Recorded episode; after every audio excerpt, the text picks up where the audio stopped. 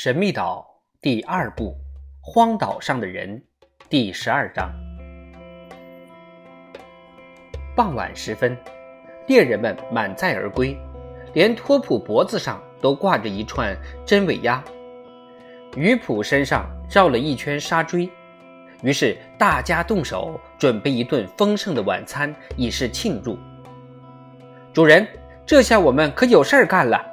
那布说道：“把它们储存起来，或制成肉末酱，吃的东西就不缺了。可我得找个帮手，彭克罗夫，您来帮我一把吧。”那可不行，我还得制作船用锁具。那你来吧，哈勃。我也不行。我明天得去处栏，那我只好仰仗您了，斯皮莱先生。我倒是可以答应您，不过您得有所准备。我若掌握了您的烹调秘密，我会将它公之于众的。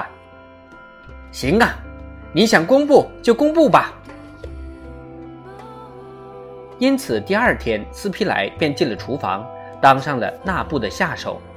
此前，史密斯抽空偷偷地把自己探井的事告诉了斯皮莱。斯皮莱完全同意工程师的看法，尽管没有发现什么，但井下肯定有什么秘密。严寒又持续了一个星期，大家除了去查看家禽饲养场外，就没有离开过花岗岩宫。宫内香气四溢，那是纳布和斯皮莱在制作美味所致。但是，他俩并未将在沼泽地猎获的野味都加工后储存起来，因为天气寒冷，野味就这么放着不会变质，而野鸭以及一些水鸟则趁新鲜时吃个新鲜，其口感胜过世上任何的海产品。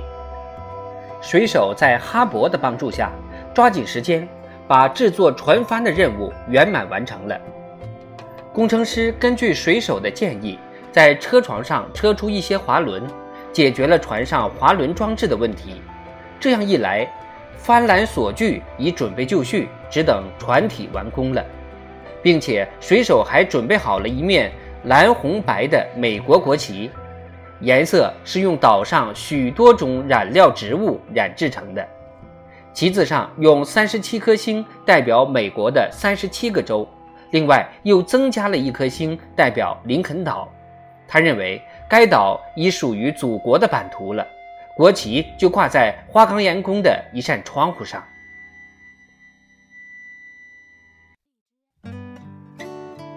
八月十二号清晨四点光景，经过一天的劳累，众人正睡得十分香甜。突然，托普的阵阵吠声把大家惊醒了。这一次，他不是在井边，而是在门口狂吠不已。拼命地撞门，像是非要破门而出不可。鱼普也在发出阵阵尖叫。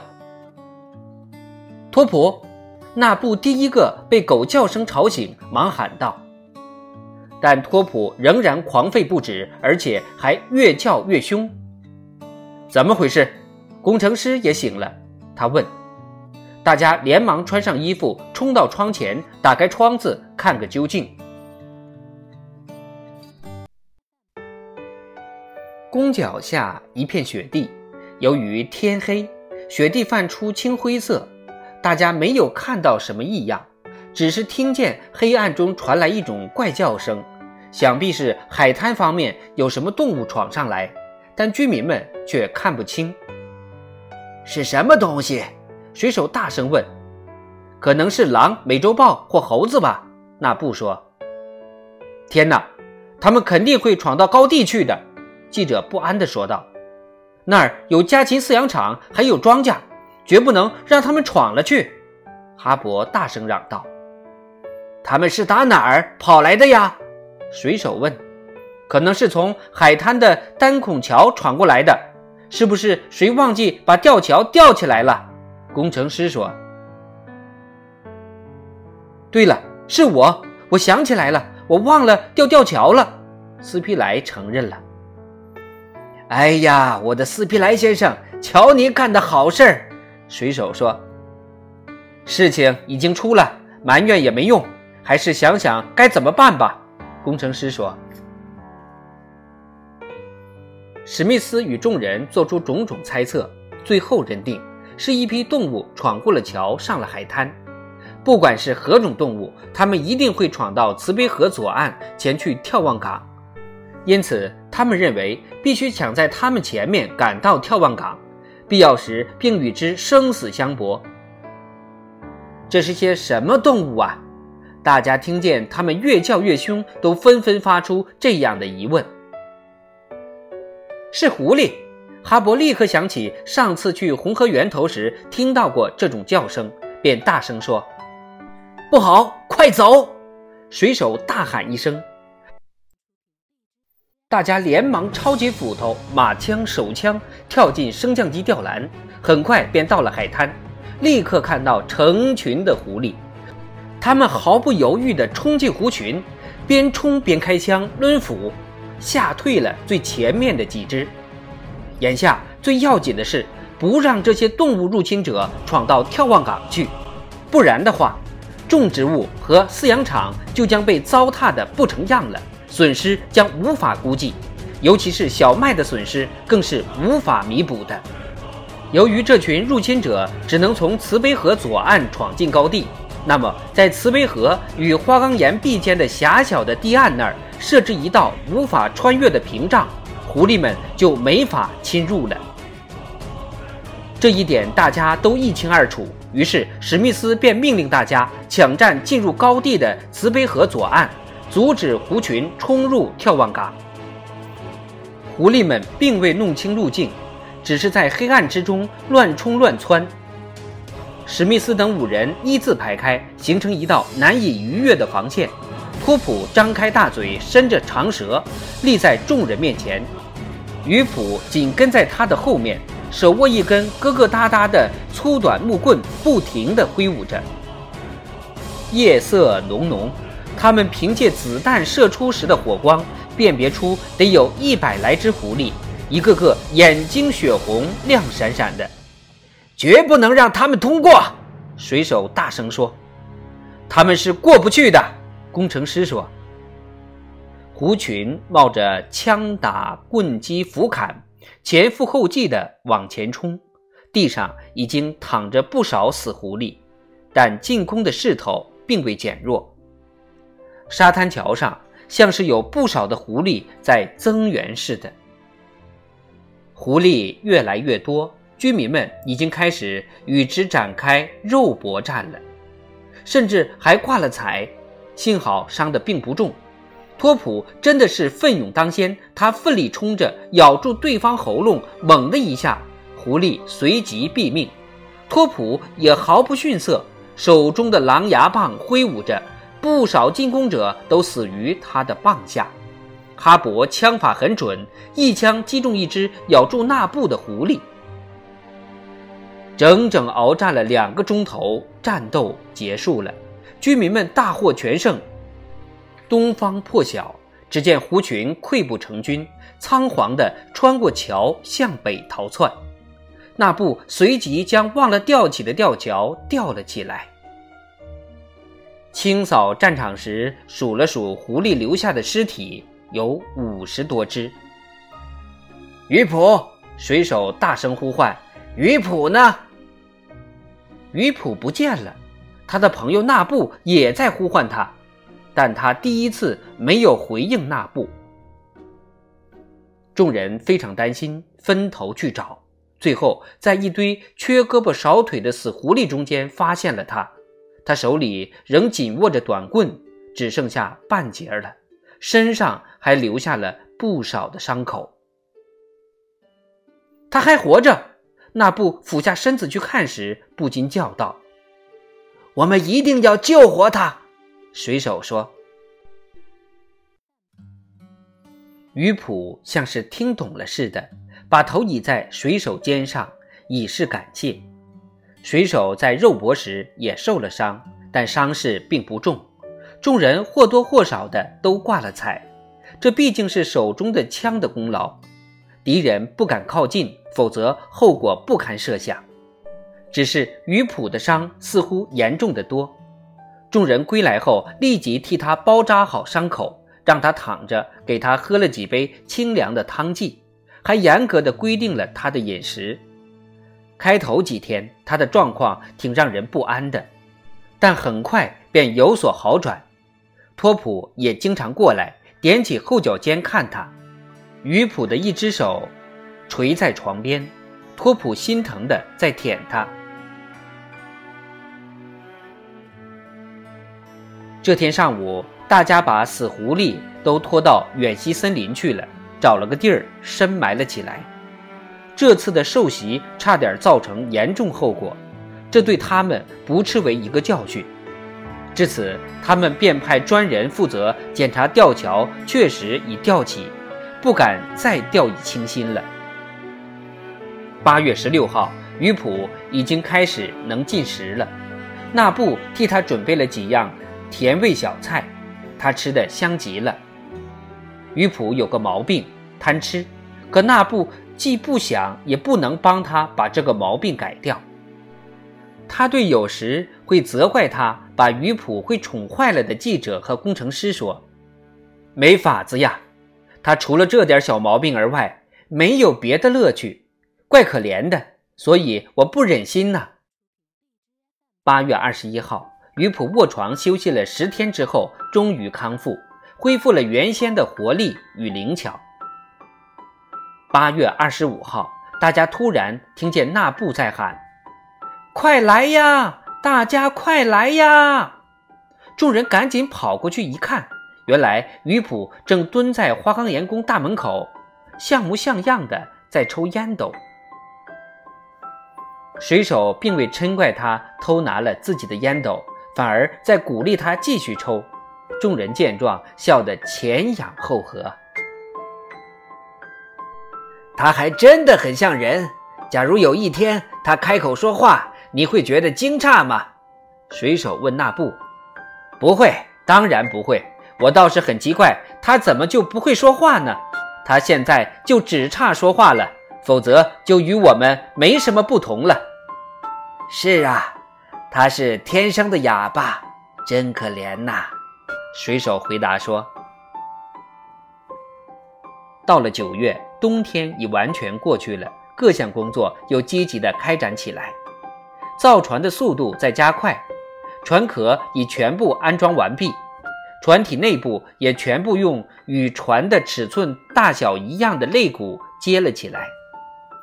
由于木材资源充足。”水手便向工程师建议，在船壳内部再加上一层防水护板，使得船只更加坚固。工程师很赞赏水手的这一提议，因为将来会出现什么严重情况，很难全部预料得到。反正小心无大错。九月十五号，船的护板和甲板也全部完工，他们用晒干了的大叶藻代替。废麻丝填塞到船帮缝中，先用锤子把大叶藻填入船壳、护板、甲板的缝隙中，把缝锤满锤实，然后再用烧滚的松脂浇进缝隙，使缝隙填得实实在在的。反正林中松树多的是，松脂不用担心不够用。至于船的布置，那就简单的多了。他们用石灰砌成一块块花岗石块，作为加舱石，上面铺上一层甲板。船内分两个舱房，舱房两边有两条长凳，可作为井形甲板用。船上人可以通过甲板上的两个舱口进出，舱口装有防雨罩，挡风遮雨。水手很容易的便找到一棵适于做桅杆的大树，将它砍削成方柱形，作为围座；顶部则削成圆形。桅杆、舵和船身上的铁饰品都出自壁炉的铁匠炉，十分结实耐用。最后到了十月的第一个星期，桅杆上围、后围始风杆、原材、桨等也都全部完工了。因此，大家决定沿岛进行一次试航，以了解一下此船的航海性能和可靠性。在此期间，他们并未松懈。岩羊和山羊添丁进口，需要地方安置，于是他们便把畜栏重新做了一番调整。他们还得去查看一番牡蛎养殖场、养兔场、煤矿和铁矿区，而且还去踏勘了一下猎物多多的远西森林的未曾踏勘过的地方。他们又发现了一些新的当地植物，可以丰富花岗岩宫的仓储。这些植物都是松叶菊类，有的与好望角的品种相仿，长有可食用的肉质叶；有的则能结出含有淀粉状物质的籽儿来。十月十号，新船下水，涨潮时船身浮起，大家高兴地拼命鼓掌。毫无疑问，彭克罗夫将荣任该船船长。他的高兴与自负自不待言。大家几经商讨，最后决定将船命名为“乘风破浪号”。当天便将进行试航。天气晴朗，海上微风习习，行船肯定很顺利。上船！彭克罗夫船长命令道。不过出发前得先吃点东西，因为这是第一次出海，时间可能会拖得很晚。所以，不如带些食物到船上去吃。工程师当然也急于试航，船是他设计的，但他并不像水手那样对他那么有信心。水手未再提去塔波岛的事，工程师真希望他完全断了此念头。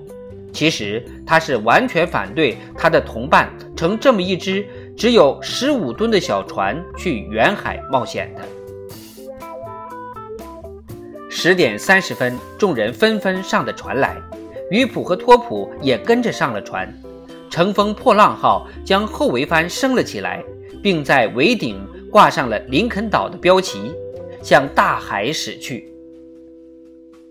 船驶出联合湾，顺风顺水，航速令众人十分满意。小船接着绕过残海角和爪角，这之后。